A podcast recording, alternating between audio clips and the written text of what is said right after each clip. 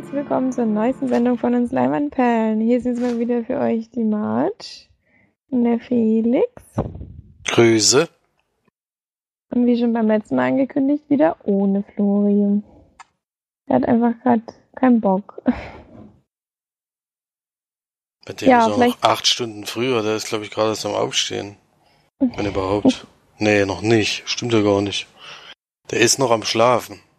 Wahrscheinlich noch am Schlafen, der faule Sau. ja, wir haben aber natürlich trotzdem wieder ein paar Filmchen geschaut, über die wir gerne quatschen wollen. Und wie gewohnt fangen wir aber an mit den Filmstarts und die uns der Felix präsentiert.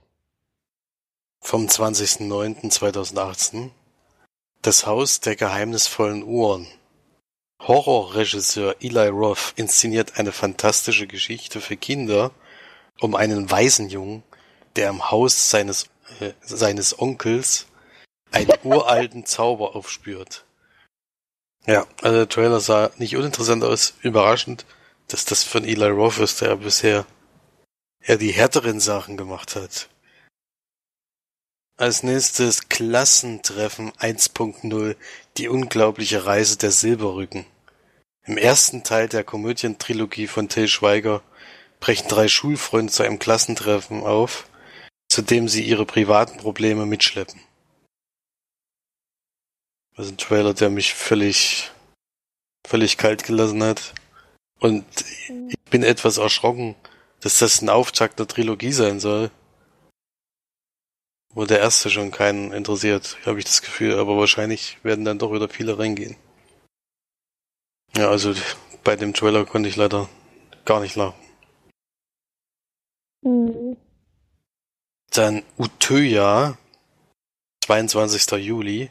Der norwegische Regisseur Erik Poppe verfilmt das Massaker von Utøya, bei dem der rechtsextreme Attentäter Andreas Breivik insgesamt 77 Menschen tötete.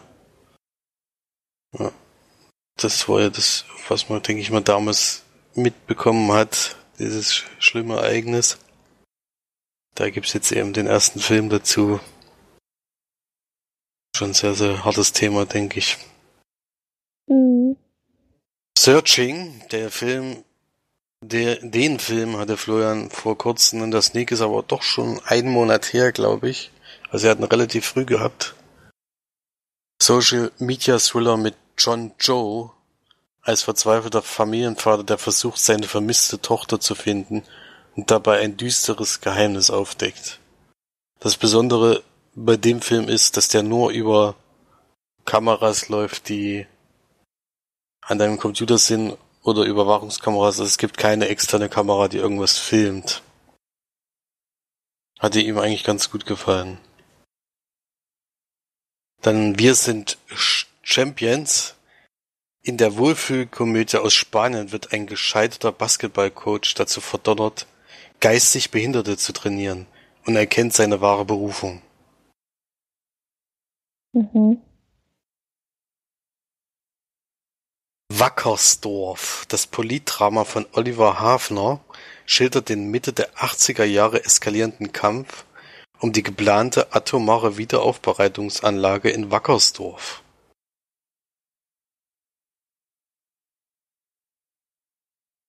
Uncle Drew. Die Pepsi-Werbefigur Uncle Drew erhält ihren eigenen Film. Eine Basketballkomödie mit NBA-Stars besetzt, die mit Masken auf ältere Männer getrimmt wurden. Basketballspieler, die älter gemacht wurden und dann Basketball spielen. Hm. Ja. Super Idee. Das soll dann lustig sein. Mhm. Ja, die können bestimmt auch besonders gut schauspielern. Dann Tilda und die beste Band der Welt. Roadtrip für die ganze Familie über die beiden Mitglieder einer Band. Und die wilde Celestine Tilda, die zum norwegischen Rock Championship eingeladen werden. Mhm. Dann war es das schon fast? Dokumentation, Dokumentation, Dokumentation. Oh, viele Dokumentationen laufen an. Und einen Film gibt's dann doch noch. Ke Keloglan, türkische Fantasy-Abenteuer über den jungen Helden Killer-Clan und seine Freunde, die es mit bösen, bösen Wilderern aufnehmen. Auch was für die Kleinen. Das waren dann die Filmstarts vom 20.09. und ich gebe weiter an die Filmcharts. Genau, und da Florian nicht da ist, mache ich die, nämlich vom 6.9. bis 9.9. Habe ich jetzt gefunden bei wolfmansworld.com. Da kannst du ja gerne wieder raten. Auf Platz 5 ist ein deutscher Film, der sich schon ziemlich lange, finde ich, hier hält. Und in den Top 5. Ein deutscher Film. Ein fünfter Teil. Ach so, ja, das ist ähm, Sauerkrautkoma. Genau. Auf Platz 4 ähm, ja, ein zweiter Teil. Hast du gleich gleich drauf kommen. Zweiter Teil? Ein zweiter Teil von Mama Mia 2. Nee. ich dachte, du kommst gleich drauf. Äh, mit einem dunkelhäutigen Mann in der Hauptrolle. Ach, der Equalizer 2 ist so weit abgerutscht. Equalizer 2, ja. Nee, vorher war er auf der 3, steht hier. Ja, letzte Woche war er noch auf der 1, hast du vorgelesen. Da hat man uns doch noch gefreut. Komisch. Ja. Sehr komisch. Hm. Vielleicht waren das nicht die ganz aktuellen, deswegen, vielleicht ist er doch schon letzte ich Woche. Ich hatte da glaube ich, das vom 27. bis hm, letztes Mal vorgelesen. Ja, vielleicht sind es auch immer irgendwie andere, keine Ahnung. Auf Platz 3 ist ja auf jeden Fall ähm, ein dritter Teil, das ist ja witzig. ein dritter Teil einer ähm, Animations. Äh, Hotel Transylvanien. Serie, genau. Platz 2 noch ein deutscher Film. Von Florian und mir positiv besprochen, von dir eher negativ. Das schönste Mädchen der Welt. Mhm, auf Platz 1 völlig absurd, finde ich. äh, ein Film von Corin Hardy. Weißt du das was? Nee. 96 Minuten Spielzeit. ja, glaube ich nie. Die Minuten, die Minutenzahl. Auf jeden Fall ein, da muss er drauf kommen dann. Mit 252.794 Besuchern. Ein Horrorfilm. Platz 1. Ein Horrorfilm ist auf Platz 1. Dann ist es, kann es ja in dem Fall noch einer sein, der nämlich letzte Woche angelaufen ist, nämlich The Nun. Genau. Ziemlich krass. Das hätte ich nicht, nicht, echt nicht erwartet. Ach so, das hier wird äh, scheinbar von den Besucherzahlen der vom Wochenende nur kategorisiert. Nicht insgesamt. Hm. Ja. Ich glaube schon. Hm. Naja, gut, auf jeden Fall. Wo guckt denn Florian sonst immer mit den Das weiß ich gar nicht genau, der hat sich irgendwann mal. Der ja, gut, wechselt auf jeden immer Fall mal. Sind, sind das die Kinocharts des äh, Startwochenendes sozusagen, oder des Wochenende, vergangenen Wochenendes.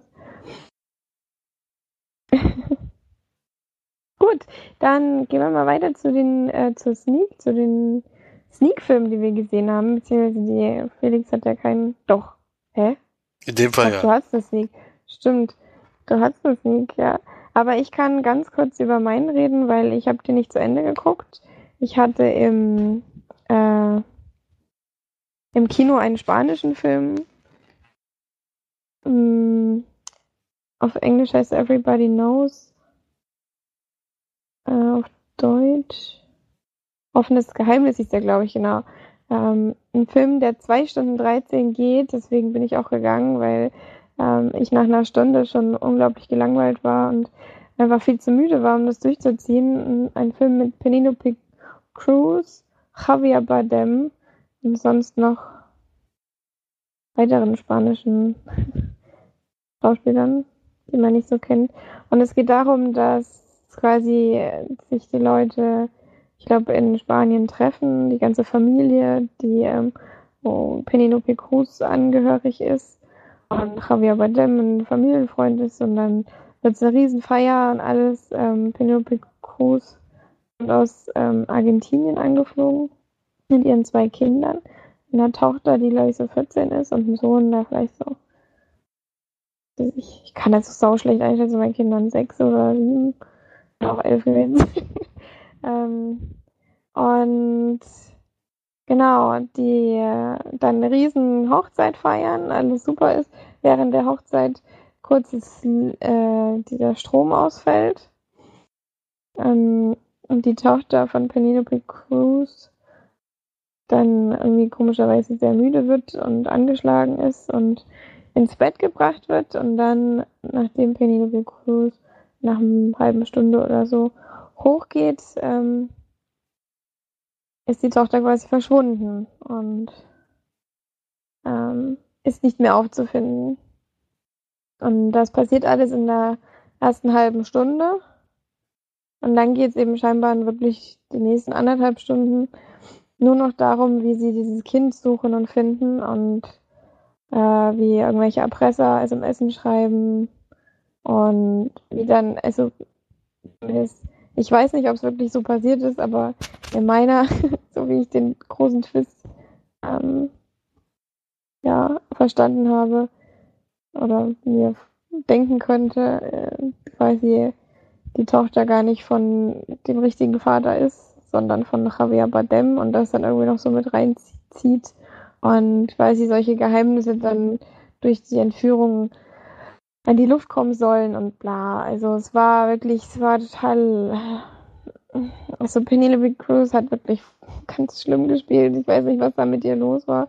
Sie hat da ähm, ein bisschen auch Aussetzer gehabt, fand ich. Also man hat ihr vieles überhaupt nicht abgenommen, auch dass sie so traurig ist oder dass sie irgendwie geschockt ist oder sie ist dann teilweise wie so ein ganz emotionslos wie so ein Zombie rumgelaufen und sowas, aber das hat man ihr überhaupt nicht abgenommen. Also das war ein bisschen enttäuschend. Und ähm, ja, das hatte alles irgendwie keine Hand und Fuß und hat mich null abgeholt und war einfach sehr langwierig erzählt und sehr dürfen keine Polizei einsetzen, dann gehen sie aber zu einem Polizisten in Rente und halt so dieses ganz typisch klischeehafte haben sie dann da abgezogen und weiß nicht, war, ich habe dem Film auch nicht groß eine Chance gelassen, muss ich sagen. Also ich habe dann auch Felix geschrieben, ich bin so gelangweilt, ich habe echt keine Lust mehr. Und dann hat Felix mir auch dazu geraten, einfach zu gehen, weil es teilweise halt dann auch nicht mehr wert ist, da bis um elf, halb zwölf wegen so einem Film aufzubleiben. Und das stimmt dann halt, weil man am nächsten Tag dann schon wieder früh raus muss.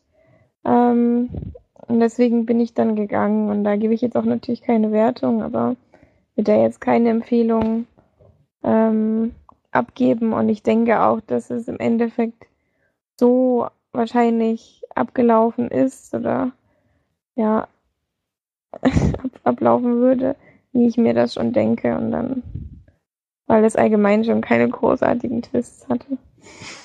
Und ja. Ja. War leider nichts. Deswegen kann ich das sehr kurz fassen. Sehr schade. Klingt ja von der Vielleicht Besetzung ist es ja auch erstmal die Erleuchtung aller, aller Leute oder so. Aber. Auf jeden Fall von dem Regisseur, der die letzten, also für seine ersten beiden Filme beides mal den Oscar für den besten ausländischen Film bekommen hat. Und jetzt zum ersten Mal außerhalb seines Landes drehen konnte. Und anscheinend hat das wohl nicht so gut geklappt. Das ist nämlich naja, ein Iraner. Es kann natürlich auch wirklich sein, dass der im Endeffekt noch besser wird oder so ich dann alles verpasst habe. Aber kann ich mir irgendwie kaum vorstellen. Ja. Dann darfst okay. Du. Dann darf ich noch eine Sneak äh, vorstellen. In dem Fall Besonderheit. Ich war ja im Urlaub, wie gesagt, und dort in der Nähe, wo ich die Ferien, wo wir die Ferienwohnung hatten, gab es ein Kino, was zu dem Zeitpunkt eigentlich zu hatte, weil sie irgendwie Umbauarbeiten gemacht hatten. Und an einem Eröffnungstag hatten sie dann auch zum allerersten Mal überhaupt die Sneak eingeführt in diesem Kino. Das wird jetzt dort immer mittwochs um 20.30 Uhr, denke ich mal, sein. Es gab jetzt allerdings kein großes Tamtam oder sowas, äh, gab auch kein Gewinnspiel und nichts, sondern es war ganz normal, wie wenn ein Kinofilm läuft. Da hätte man sicherlich ein bisschen mehr machen können. Und was ich dem Kino auf jeden Fall empfehlen würde, ist, ähm, also wenn das länger laufen soll, vor allen Dingen wenn das äh, viele Besucher bekommen soll, dann müssen sie auf jeden Fall den Preis verringern, weil sie den normalen Eintrittspreis nehmen für die Sneak. Und das, denke ich mal, wird den Leuten dann irgendwann, wenn sie dann mal ein, zwei, ein, zwei Mal richtig schlechte Filme hatten, dann werden die wahrscheinlich sagen, nee, also das ist mir dann nicht wert, da jedes Mal hinzugehen, nicht zu wissen, was kommt und dann kommt da irgend so ein Mist. Also das würde ich empfehlen mit, das war auch mit Abstand die teuerste Sneak, die ich bisher besucht habe, mit 9,50 Euro. Ach du meine Güte. Hm. Das war nicht mal 3D oder so, ich habe was gedacht, das ist 3D. Und dass man den Zuschlag dann auch bezahlen muss, sondern das ist der normale Eintrittspreis bei Filmen, was ich auch schon relativ hoch fand. Es kam der neue Animationsfilm von Pixar, nämlich Die Unglaublichen zwei, The Incredibles. Der lief auch anscheinend in mehreren Sneaks, also wenn ich es richtig mitbekommen habe, lief der auch am unteren Stuttgart und der lief auch in Gera, da war nämlich mein bester Kumpel letzte Woche, da lief auch die Unglaublichen zwei. Wir sehen die Superheldenfamilie, die wir im ersten Teil schon kennengelernt haben. Da geht's ja um der, den Vater, der unglaub, un, deswegen auch unglaublich, der so stark ist. Dann die Mutter, die so elastisch ist, Elastigirl. Dann die Tochter, die so einen Schutzwall um alle drumherum machen kann. Der Sohn, der unglaublich schnell rennen kann, so ein bisschen wie Flash. Und das Baby, was so alle möglichen Superhelden-Dinger vereint. Ja, und die begleiten wir wieder über diesen Film und es ist so, dass in der Welt, in der sie die jetzt gerade leben, die Superhelden verboten sind, also die wurden aus der Gesellschaft entfernt. Jetzt nicht so, dass die verfolgt werden, sondern dass die einfach im Untergrund leben müssen und ihre Superkräfte zurückhalten.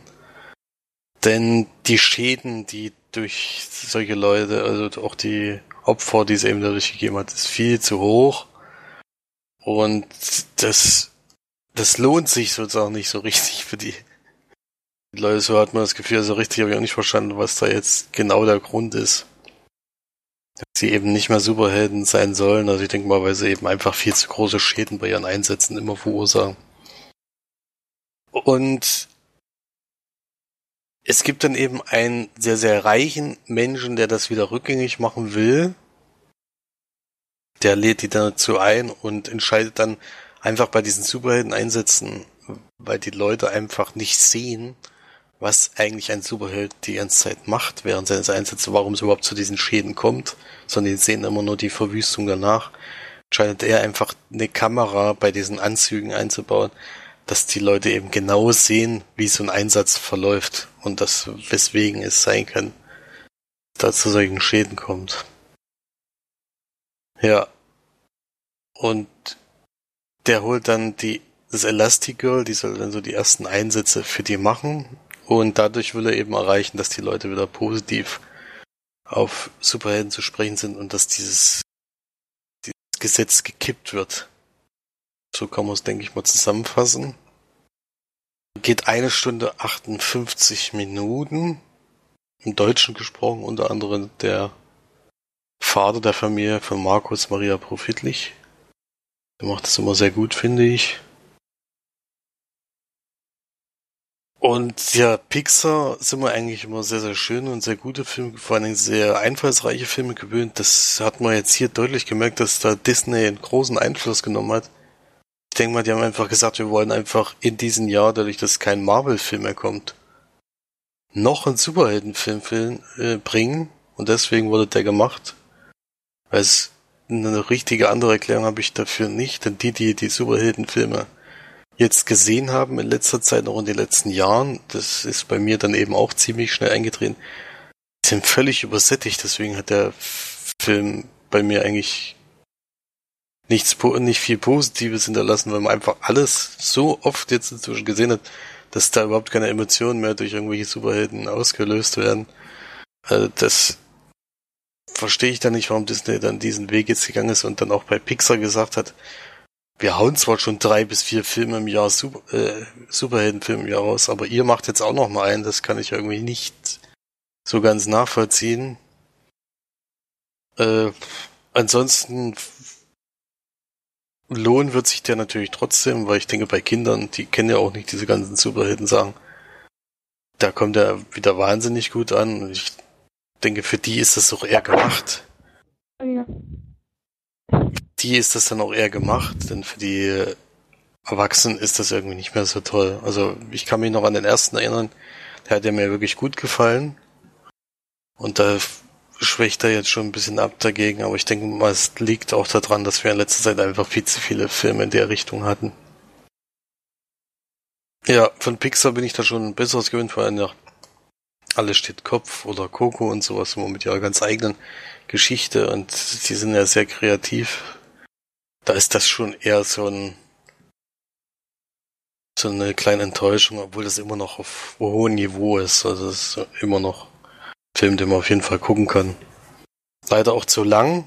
Wir sind eine Stunde und 58, das muss man auch sagen. Ich konnte jetzt nicht so wahnsinnig viel lachen. Aber gucken, also als Sneak-Film ist er trotzdem gut geeignet, den kann man schon mal, kann man schon mal mitnehmen. Aber ich hätte mir da jetzt schon ein bisschen mehr drunter vorgestellt, dass es dann im Endeffekt war, weil das dann doch sehr sehr Reißbrett, wie es ja immer so schön heißt, ja. Bei den Kritiken kommt er eigentlich ganz gut weg sonst. Und wie gesagt, der wird auf jeden Fall wieder ein Riesenerfolg. Ich denke, da, deswegen hat den Disney auch gemacht, weil eben, weil sie da nicht genug bekommen anscheinend da draus, hauen sie einfach noch mehr raus und dann klappt das schon. Deswegen von mir nur vier von zehn Leinwandperlen. Ein paar Sachen haben mir dann doch gefallen, äh, gut ganz gut gefallen und sieht auch wahnsinnig gut aus, wie immer bei Pixar, das muss man schon klar zugeben. Ich habe in 2D gesehen, ich weiß nicht, wie gut er in 3D ist. Aber es kann so mit den letzten Pixar-Filmen nicht mithalten. Da doch die eher schwächere Wertung. Hm, schade. Schade, schade, Popade. Hm. Mhm. Ich habe nochmal mal den Trailer gesehen und da kam es mir eigentlich immer so vor, als wäre das so ein Film, ist zumindest vom Trailer her oder was ich so sehe, dass der Vater halt völlig überfordert ist, trotzdem, dass er, trotz allem, dass er ein Superheld ist, mit den Kindern, weil seine Frau nicht da ist. Und ich habe mir gedacht, das wird so eine Sache sozusagen, so eine. Ja, das ist natürlich auch ein Teil der Geschichte. Also sie wird ja dann für dieser Firma angeworben und der, sie soll dann für den paar Superhelden Einsätze machen, wo eben das dann alles mitgefilmt wird, um diese, dieses Gesetz sozusagen kippen zu lassen und er ist dann eben sehr enttäuscht, weil sie eben dafür genommen wurde, nicht er. Und ist dann im Endeffekt zu Hause für die Kinder zuständig und völlig überfordert. Das ist natürlich auch ein Teil der Geschichte, ja. Hm. Naja. Okay, naja, dann hast du ja noch ein paar Filmchen so geschaut oder soll ich meinen Kinofilm erst machen? Ich würde erst mal einen besprechen, der ja auch im Endeffekt noch ins Kino kommen wird, wenn ich das hier so richtig lese, oder kommt dazu auf DVD raus, aber für mich sieht's ja aus, als wäre es der Kinostart. Mir wurde nämlich ein Link geschickt netterweise von einem Film, der auf einem Filmfestival gerade läuft, bei dem wir nicht teilnehmen können. Die hatten nur die Information dafür geschickt und wenn man sich das wünscht, kann man den auch als DVD-Screener gucken. Äh, da habe ich dann direkt mal zurückgeschrieben und gemeint, ja, das würde mich auf jeden Fall interessieren. Und prompt, direkt am Anschluss habe ich schon diesen Link bekommen, was mich sehr gefreut hat. Und das, der Film heißt Moorer, Anatomie, Anatomie eines Prozesses. Und der läuft am 22. November erst an. ist der neue Film von Christian Frosch. Ein, ein Österreicher. Spielt nämlich auch in Österreich. Und Murer ist ein Mann, der in dem Film vor Gericht steht. Äh, man sieht ihn am Anfang in so einem Kämmerchen, wo er äh, von seinem Verteidiger und seiner Frau eben, die sprechen mit ihm nochmal. Und er sagt ihm eben ganz klar und deutlich, er muss bei seiner Geschichte bleiben, ansonsten wird es sehr schwierig, diesen Prozess zu gewinnen. Und ab dann sind wir eigentlich in dem Gerichtssaal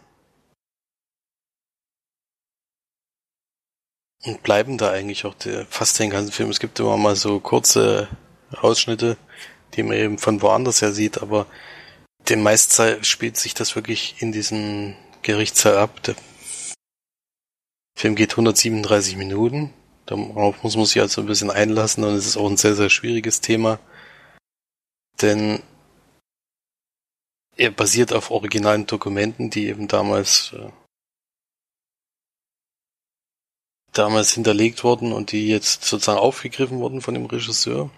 Und dieser Murer, der war im Zweiten Weltkrieg von 1941 bis 1943 der Hauptverantwortliche für, äh, für die Tötung der Juden in Vilnius. Der, das war so ein Ghetto in so einer Großstadt und da waren sich, ich glaube 60.000, nee, nee 6.000 6000 Juden, die da waren und 500 haben es überlebt. Hm. Ja, das war eben gerade in der Zeit. Und dieser Mann ist eben danach einfach untergetaucht und hat sich dann auch wieder in die Politik hineingearbeitet, die jetzt soweit ist, äh, die, die eben 1962 spielt das, die jetzt gerade an der Macht ist und durch einen durch einen Mann, der eben gegen Nazis schon seit Ewigkeiten vorgeht, Simon Wiesenthal heißt er, der schafft es eben durch Überlebende, äh, dass der doch vors Gericht gestellt wird.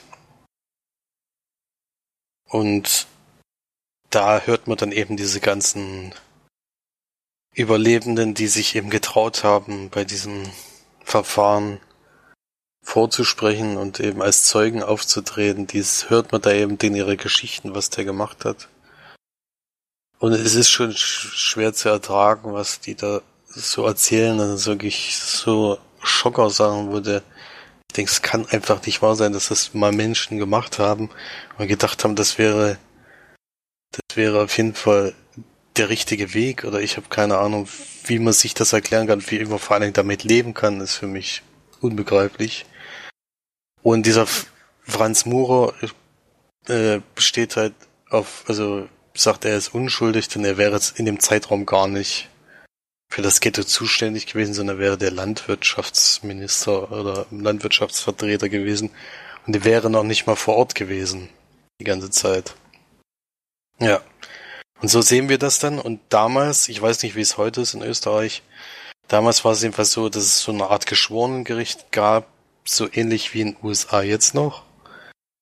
Und der Richter kann aber in dem Fall das Geschworenengericht übergehen, wenn er denkt, dass sie falsch liegen. Also irgendwie habe ich das nicht so ganz verstanden, was dann dieses Geschworenengericht überhaupt für einen Sinn macht. Und ja, er versucht eben da rauszukommen und die die dort eben aussagen müssen, in dem Fall leider. Also viele wollen es gar nicht, viele lassen sich dazu überreden. Die erzählen da wirklich sehr dramatische Dinge und zwischendurch kommen eben immer Freunde von ihm und Politiker, die jetzt gerade mit ihm an der Macht sind, so ein bisschen. Und die reden natürlich das genaue Gegenteil, dass er, dass er äh, natürlich ein ganz toller Mensch ist und nie was damit zu tun hatte. Es gibt sehr, sehr schwierige Szenen drin. Es ist unter anderem so, dass seine Kinder da in dem Gerichtssaal sind und irgendwie zwei Jungs und ein Mädchen. Es ist wirklich so, dass die bei diesen Berichten sich die ganze Zeit lustig machen über die Leute, die da diese Geschichten über ihren Vater erzählen, die ja alle gelogen sind.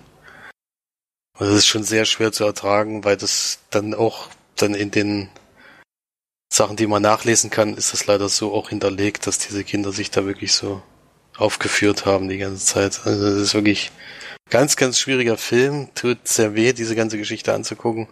Geht dann auch noch um so eine Politikerin, die aus den USA eingereist ist und darüber berichtet. Die da ein bisschen im Hintergrund dann auch mit den Leuten spricht und mit denen zusammenarbeitet und es ist schon sehr, sehr hart muss ich sagen. Und ich kann es auch echt nicht begreifen, wie ein Mensch damit leben kann, dass er sowas gemacht hat. Ja. Keine Ahnung. Ja, so viel erstmal Zusammenfassung zu einem Film selber.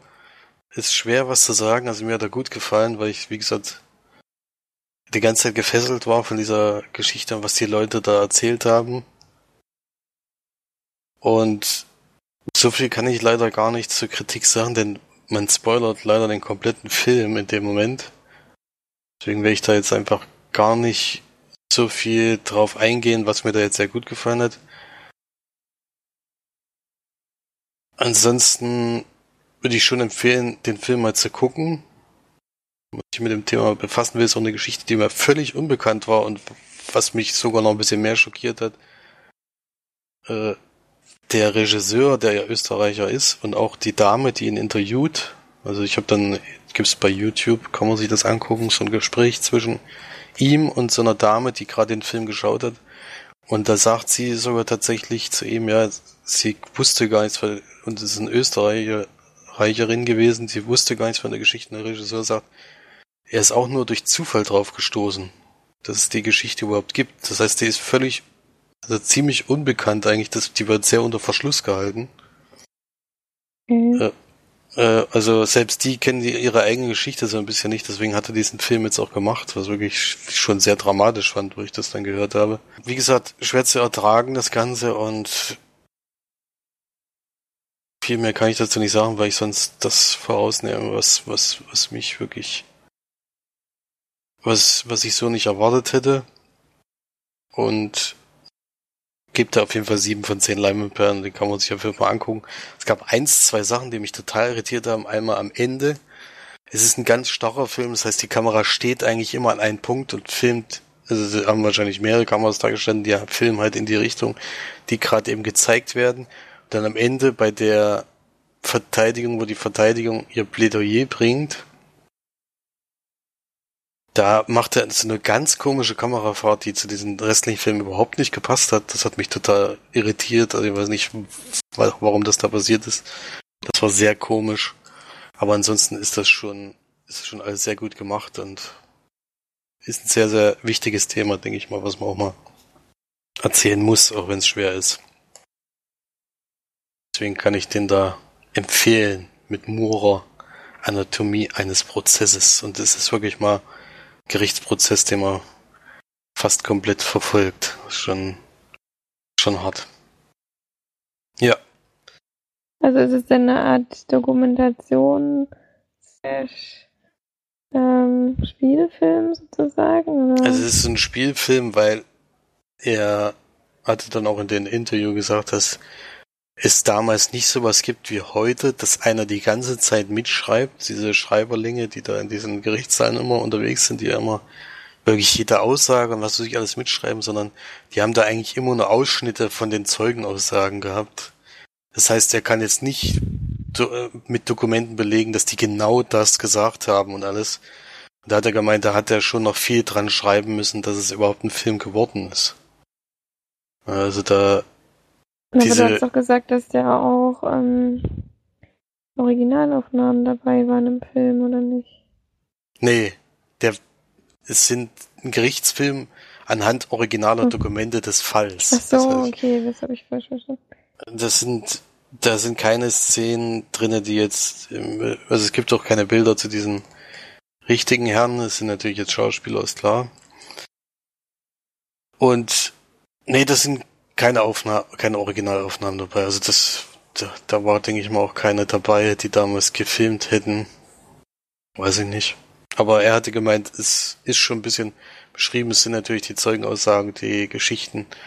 Hat er natürlich nachrecherchiert und hat dann auch einiges dazu rausgefunden, aber er kann jetzt nicht hundertprozentig sagen, dass es ein dass der Film eins zu, dass das eins zu eins damals so abgelaufen wäre. Sondern es ist schon so in der Art. Ja. Mhm. Ja. ja, also schwieriges Thema und finde ich aber trotzdem wichtig, dass es den Film gibt.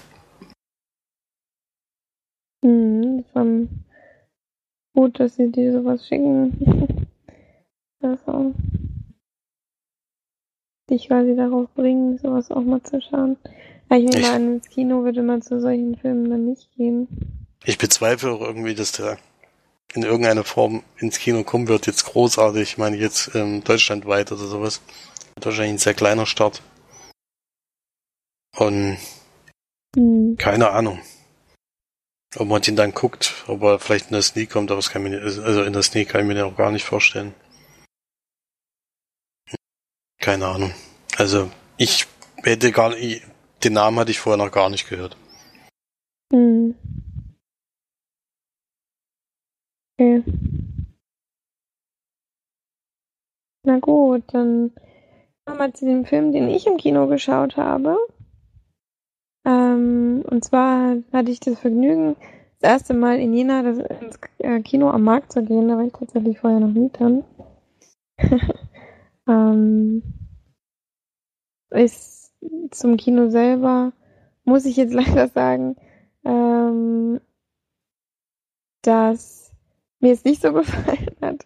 Vor allem, weil der Kino, also der Kinosaal, in dem wir drinnen waren, ist ja relativ kleine Leinwand, ähm, was ja jetzt erstmal nicht ganz so schlimm ist, aber ähm, der Saal war allgemein recht klein, der Sound leider nicht sehr gut und ähm, die Kinositze waren leider ultra unbequem.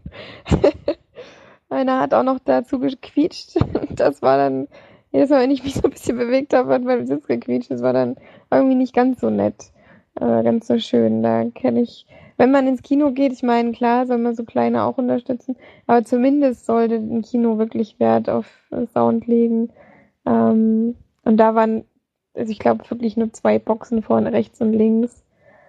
Und da ist für mich dann halt auch so das Kinoerlebnis dann so langsam, ja. Vielleicht bin ich da auch ja, ein bisschen Besseres gewohnt oder so. Aber war nicht so mein Kino, muss ich jetzt leider sagen. Warst du da schon mal?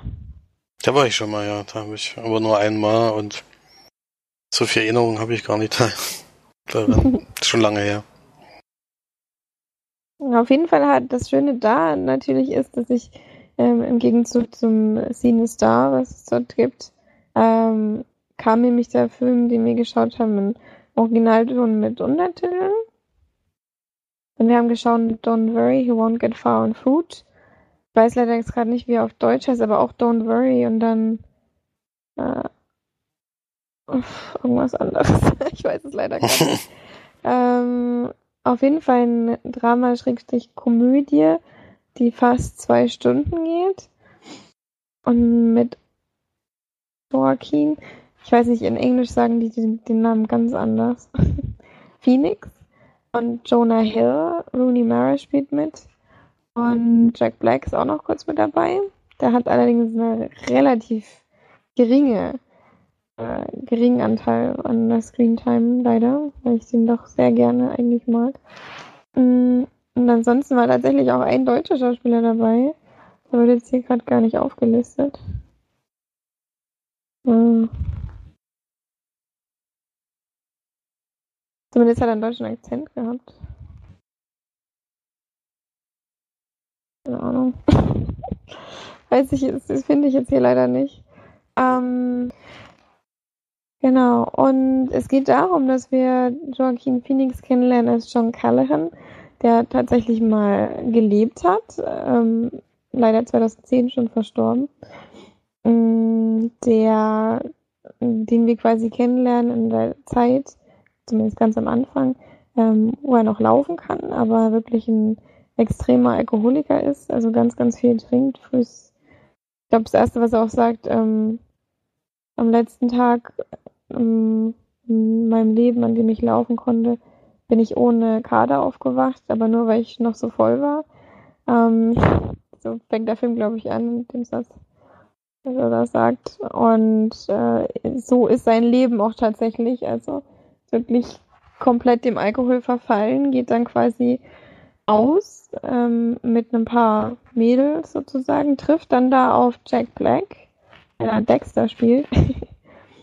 ähm, und Joaquin, also John Callahan betrinkt sich dann quasi mit, mit Dexter und sie fahren dann noch weiter auf eine andere Party, sind beide aber wahnsinnig betrunken und haben dann einen Autounfall. Also John Callahan schläft nebendran, während es passiert.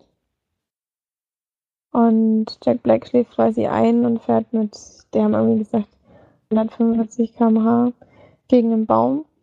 Und tatsächlich tut sich der Jack Black Charakter nichts und John Callahan bricht sich allerdings äh, die Wirbelsäule und zwar oben an der Halswirbelsäule, sodass er quasi gelähmt ist. Und dann das Ganze spielt, und spielt denn das eigentlich? Auch irgendwann, ich glaube, eher so in den 80ern oder so, das wird, glaube ich, nie so richtig thematisiert, 80er, 90er in Amerika. Und äh, da sind natürlich die medizinischen Kenntnisse noch ein bisschen anders als heute. Also ich kenne das tatsächlich auch noch, es wird, glaube ich, auch teilweise noch so gemacht. Ähm, aber ich glaube nicht mehr in dem Maße, denn da ist es dann so, wenn du ähm, dir die Wirbelsäule gebrochen hast und auch gerade, ich glaube gerade bei der Halswirbelsäule, kommst du in ein Bett, was quasi äh, um 180 Grad gedreht werden kann, dass du mal auf dem Rücken liegst und dann wirst du komplett gedreht und guckst dann quasi mit dem Gesicht runter auf den Boden, ähm, so dass quasi die Last hinten verteilt wird. Also Du wirst, glaube ich, einmal, einmal langgezogen und dann einmal gedreht sozusagen. Ne? Dass es heilen kann, ohne dass, ja. Das gibt's, glaube ich, nicht mehr, oder zumindest nicht mehr in diesem Teil. Ich glaube, manchmal operieren die noch so, dass du auf dem Bauch quasi so liegst. Aber ich glaube, diese Heilmethode gibt's nicht mehr. Auf jeden Fall ist es dann so, dass er eigentlich denkt, er kann nicht mehr laufen äh, er kann, nicht, kann nichts mehr machen, er ist komplett von oben bis unten gelähmt, hat allerdings dann in Anführungszeichen das Glück, dass er seine Arme noch teilweise ein bisschen bewegen kann. Er dann einen elektronischen Rollstuhl bekommt und den, ich glaube, mit der linken Hand da kann er es quasi noch ein bisschen bewegen. Kann seine Arme auch noch heben, aber Feinmotorik ist komplett weg, also kann eigentlich die Finger sehr schwer bewegen. Ja, eben dieser große Schicksalsschlag. Und dann ist es so, dass John Callahan ähm, eben durch diese, diese Phase geht, in der er quasi Abstinenz werden will, also aufhören will zu trinken und äh, auf Jonah Hill trifft, der quasi sein, sein Supervisor wird, sage ich jetzt mal, und dann geht es wirklich eigentlich nur noch um diese, diese Phase zwischen ähm, dem Unfall, wie er dann im Endeffekt trotzdem noch weiter trinkt, zu den Treffen geht und irgendwann dann eine, wie so eine Erlösung hat oder eine, eine Einsicht sozusagen. Und ähm, dann geht es eben um seine Selbstfindung und um sein, ja, ja, quasi ähm, nüchtern wird und trocken wird. Genau, geht dann zu solchen, zu einer Gruppentherapie, die eben Jonah Hill leitet oder führt und trifft dann noch auf viele sehr, sehr interessante und auch sehr lustige Charaktere. Und es ist alles sehr, sehr ähm, schwarzhumorig, also wirklich der ganze Film ist sehr schwarzhumorig und sein eher als Charakter selber, denn er hat dann in Amerika kennt man ihn teilweise oder kennt man ihn durch seine Karikaturen, die er damals gezeichnet hat, die eben ganz krass ähm, wirklich schwarzen Humor in sich haben. Also thematisiert da eben wirklich Schwule und Lesben und Leute in Rollstühlen. Und ja, Ähm, und eben ganz, also die Randgruppen und auch ganz intensive ähm, Themen, die damals nicht so thematisiert wurden oder werden durften. Und er bekommt dann da eine Plattform ähm, durch Zeitungen und Zeitschriften und wird dadurch dann bekannt. Ja. Und diese ganze Strecke wird eben im Film gezeigt. Und das ist einerseits wirklich sehr, sehr lustig erzählt, andererseits fand ich sehr, sehr bedrückend und ähm, traurig, weil es natürlich auch, ja, es ist halt schon ein schwieriges Thema. Ich meine, er hat allgemein schon ein schwieriges Leben gehabt, deswegen hat er auch angefangen zu trinken und dann dieser Schicksalsschlag und das Gute ist, dass ähm, der Film wirklich knallhart ist und es scheinbar auch so zeigt, wie es dann wirklich war, weil die Leute, auf die er trifft, wirklich sehr besonders sind und niemand irgendwie so auf so eine Mitleidsschiene gezogen wird, sondern alle immer sagen, hier, warum ist es passiert? Das und das und das und du musst selber hinterfragen und gucken und dich nicht bemitleiden und da sitzen und nichts tun. Und das war dann mal ein bisschen ein anderer Ansatz und fand es schon schön, war ein bisschen zu lang, aber trotzdem finde ich einen Film, den man gerne gucken kann, vor allem auch eine wirklich gute Besetzung. muss auch sagen, Jonah Hill ist äh, sehr, sehr gut in dem Film. Ähm, hat mir fast besser, naja, nee. Joaquin Phoenix spielt das schon wirklich sehr, sehr toll. Aber die Rolle von Jonah Hill ist auch sehr interessant. Und er ist auch wirklich sehr cool hergemacht. Also, wir sehen alle ein bisschen besonders aus in dem Film, was ich sehr schön fand. Ja, und es ist ein schöner kleiner Film, den man trotz der Länge gerne mal gucken kann. Und ich fand ihn nicht langweilig und hat mir wirklich gut gefallen. Ich würde da schon 8 von 10 Leinwandperlen geben. Ja. hat da natürlich auch eine sehr nette Begleitung. Das spielt da wahrscheinlich auch immer rein. aber aber ähm, genau, der Film war auch sehr schön. Sehr, sehr schön. Ich weiß nicht, ob er dir gefällt, Felix, weil er eben doch ziemlich viele Drama, ziemlich viel Drama drin hat, was dir ja mal nicht so zusagt. Ach so, und wurde übrigens von den Amazon Studios ähm, produziert. Ja. Dann wird er bald im Stream wahrscheinlich verfügbar sein. Hm. Ja, das kann durchaus sein. Er läuft halt leider nicht in so vielen ähm, Kinos. Ja. Genau, das war's. okay, dann kann ich ja noch zu den Sachen kommen, die ich zu Hause geschaut habe. Mhm. Ich habe da auch wieder Klassiker, in Anführungsstrichen Klassiker nachgeholt. Was bei dem einen, würde ich mal behaupten, das ist nicht unbedingt Klassiker, sondern so einfach noch ein Film da. Gibt relativ wenig, muss ich sagen, muss mich glaube ich beschweren bei Netflix und Amazon Prime zu Arnold Schwarzenegger, die ich noch nicht kenne gibt da schon noch einige Filme, wie ich jetzt gesehen habe, die offen sind. Also wenn da irgendjemand eine Arnold Schwarzenegger Sammlung hat, die er mal verleihen möchte, gibt da ein paar Filme, die ich dann noch gefunden habe, die ich gerne noch sehen würde. Äh, einen davon habe ich dann doch noch gefunden, nämlich der City High. Auch ein toller, toller Name. Und mhm. von 1986 von John Irwin mit Arnold Schwarzenegger. In der Hauptrolle und er spielt Mark Kaminski, der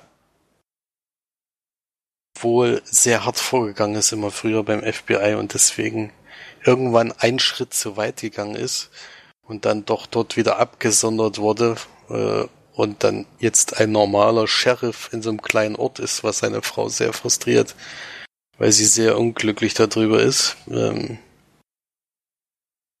und sie gerne wieder in die große Stadt will. Er ist nämlich in New York stationiert gewesen.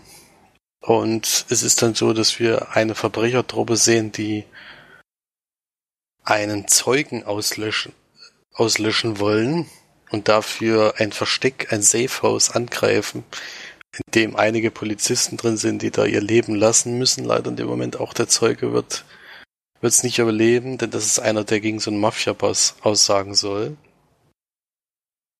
Und da ist auch ein Sohn von dem Polizeichef dabei, der unter anderem, also vom FBI-Chef oder jedenfalls ein Hochrangiger beim FBI.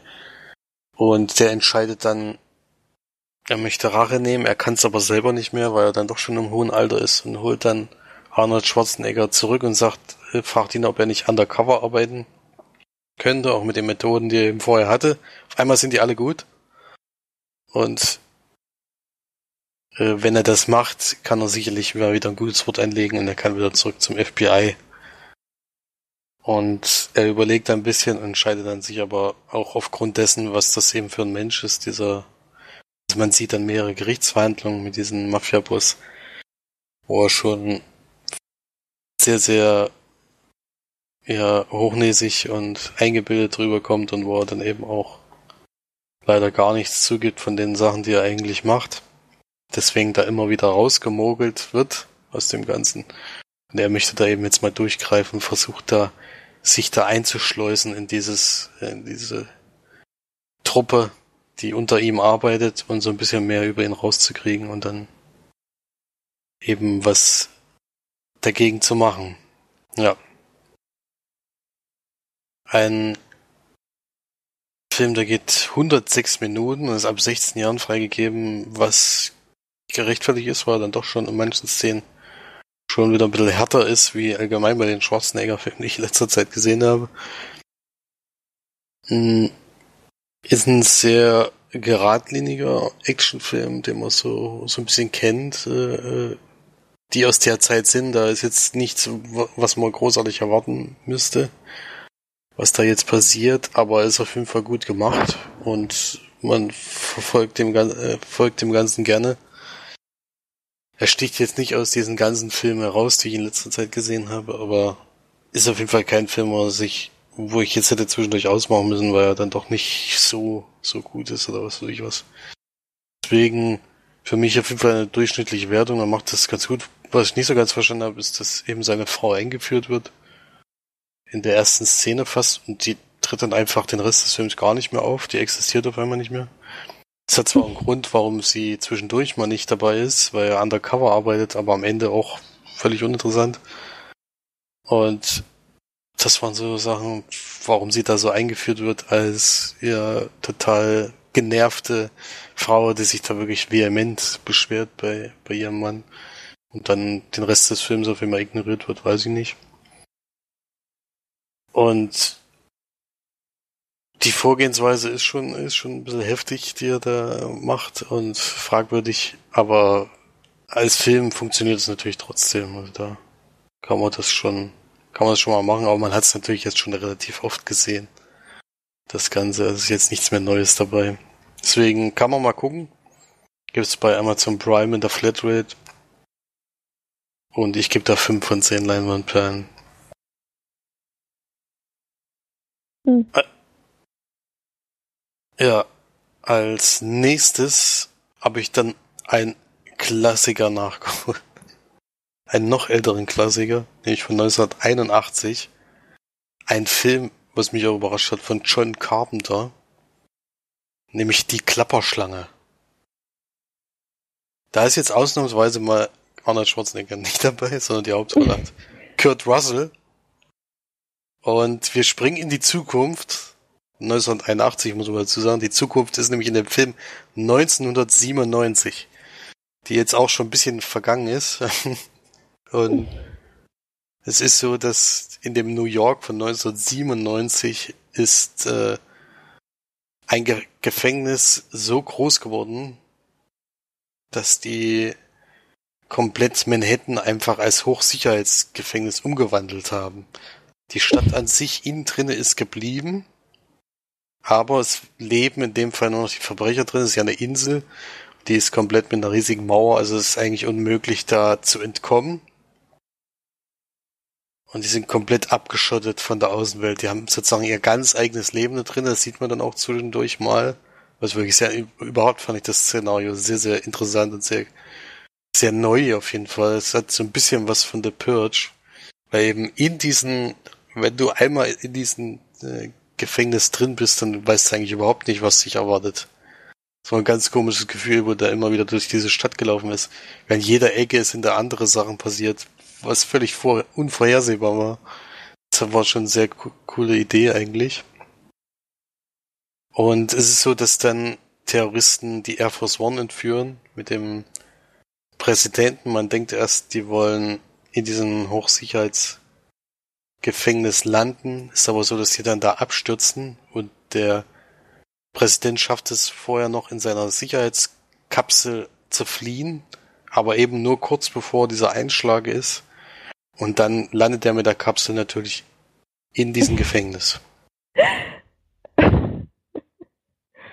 Okay. Ja, und die Polizei greift natürlich sofort ein, fliegt mit sämtlichen Hubschraubern dahin, aber es ist so, dass die Kapsel leer ist und dass irgendjemand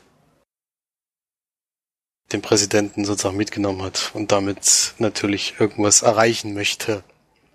Und die Klapperschlange in dem Fall ist Kurt Russell, der heißt nämlich Snake Plissken der soll gerade ins Gefängnis kommen, der ist ein alter Kriegsveteran, wo nicht so ganz klar ist, warum er überhaupt ins Gefängnis jetzt kommt. Äh, er hat nur noch ein Auge, das andere hat eine Augenklappe. Denk mal, das nur aus, damit es cooler aussieht, da, aber so richtig rauskommt jetzt nicht, warum er nur ein Auge hat. Und der soll gerade ins Gefängnis kommen und der, der das Gefängnis sozusagen leitet, der kennt ihn und entscheidet dann, wir bieten ihm an, er darf aus dem Gefängnis wieder raus. Er muss aber den, den Präsidenten retten. Und er wird dann so eingeschleust in dieses Gefängnis. Und dann durchforstet er diese Stadt, um den Präsidenten zu finden und rauszuholen. Ja. Also für mich eine positive Überraschung dieser Film war ja dann doch äh, nicht nur sehr, sehr gute Schauspieler hat in diesem Film, also auch äh, andere, die da noch dabei sind, die man kennt sondern wirklich ein Szenario geschafft, was ich so noch nicht gesehen habe, weil das dann, es macht echt sehr spannend, diesen Film, dass, dass du einfach nicht weißt, was jetzt in der nächsten Szene passieren wird, äh, weil dann, es ist zum Beispiel zwischendurch so, dass er ein Theater reingeht und dann sitzen in dem Theater wirklich Leute und gucken andere bei einem Theaterstück zu. Das sind so Sachen, die du überhaupt nicht erwartest in so einer Welt. Und es sind einfach nur Leute, die gerne Schauspielern. Es gibt halt auch unter diesen Gefängnisinsassen und andere, die gerne beim Theaterstück zusehen. Also es geht halt auch völlig in eine andere Richtung, wo du einfach, äh, wo eben nichts Gewalttätiges passiert, sondern einfach so ganz normale Sachen, die man einfach nicht erwartet in der Welt. Das waren schon, war schon echt cool gemacht, finde ich. Und den würde ich auf jeden Fall mal empfehlen zu gucken, wenn man den noch nicht kennt. Also das ist wirklich, äh, ist auch schön, da fliegt manchmal dieser Hubschrauber so über dieses Gefängnis drüber und die zeigen dann alles in so Vektorgrafik. Das sieht alles aus wie alte Atari-Spiele, weil es halt von 1981 ist. Das sieht natürlich alles sehr alt aus, aber sieht wirklich lustig aus, wie sie diese, diese Optik dieser Stadt eben dieser Vektorgrafik nachgebaut haben und alles. Hat mir sehr gut gefallen. Äh, und also Florian würde ich auf jeden Fall empfehlen. Ich weiß nicht, ob ihn schon gesehen hat. Kann sein, dass er den schon längst geguckt hat. Ich weiß nur, dass ich mal reingeschaltet habe, aber den Film habe ich auf jeden Fall noch nie ganz gesehen. Es gibt okay. doch. Den gibt's bei Amazon Prime auch wieder. Auch in der Flatrate. Also den würde ich auf jeden Fall empfehlen, mal zu gucken. Also bei March weiß ich jetzt nicht. Klingt schon cool. Aber bei für Florian auf jeden Fall, wenn er den noch nicht gesehen hat. Es gibt doch eine, gibt doch einen zweiten Teil von 1996, also 15 Jahre später. Den gibt's aber nicht in der Flatrate in irgendeiner. Den hätte ich mir nämlich dann auch noch angeguckt, was mir dann doch interessant vorkam. Der hat aber nicht so gute Bewertung wie der erste. Und ich weiß auch nicht, ob der dann auch nochmal von John Carpenter ist. Der heißt einfach nur Die Klapperschlange. Toller Titel, finde ich. Ja so ein Cyberpunk wird er hier auch sogar verglichen. Also es ist schon schon interessant. Also kann man auf jeden Fall mal machen, kann man sich mal angucken. Und ich gebe da acht von zehn Leinwandperlen. Oh, das klingt doch gut. Ja, weil er mich eben dann doch so positiv überrascht hat. Hätte ich ehrlich gesagt nicht gedacht.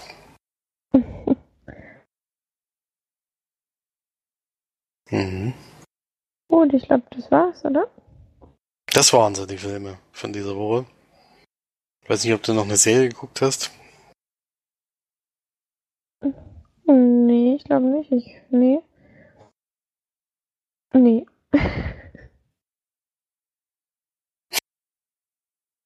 Ich habe noch ein Spiel angefangen zu spielen, aber ich weiß nicht, ob wir darüber jetzt noch sprechen naja, wollen. das kann man besprechen, wenn du dann vielleicht durchgespielt hast. Hm. Genau. Ich muss nämlich dann jetzt auch nochmal ziemlich dringend aufs Klo. Bin sehr unter Spannung gerade. Versuche dich aufzustehen und wegzurennen. nee, dann machen wir das später. Ich meine, ich habe es erst angefangen. Da kann man auch mal drüber reden, wenn, wir, genau. wenn ich durch bin. Genau, machen wir das so. Okay, super. Na dann würde ich sagen, ähm, vielen Dank fürs Zuhören. Und dann haben wir uns hoffentlich nächste Woche wieder.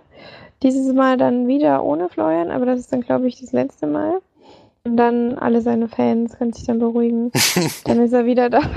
er kehrt zurück. Jawohl. Er bin ich doch nicht komplett ausgeschlossen aus dem Podcast. Ja, obwohl es gerechtfertigt wäre, ja, aber. das stimmt. Na gut, dann vielen Dank fürs Reinhören und dann bis zum nächsten Mal. Tschüss. Tschüss.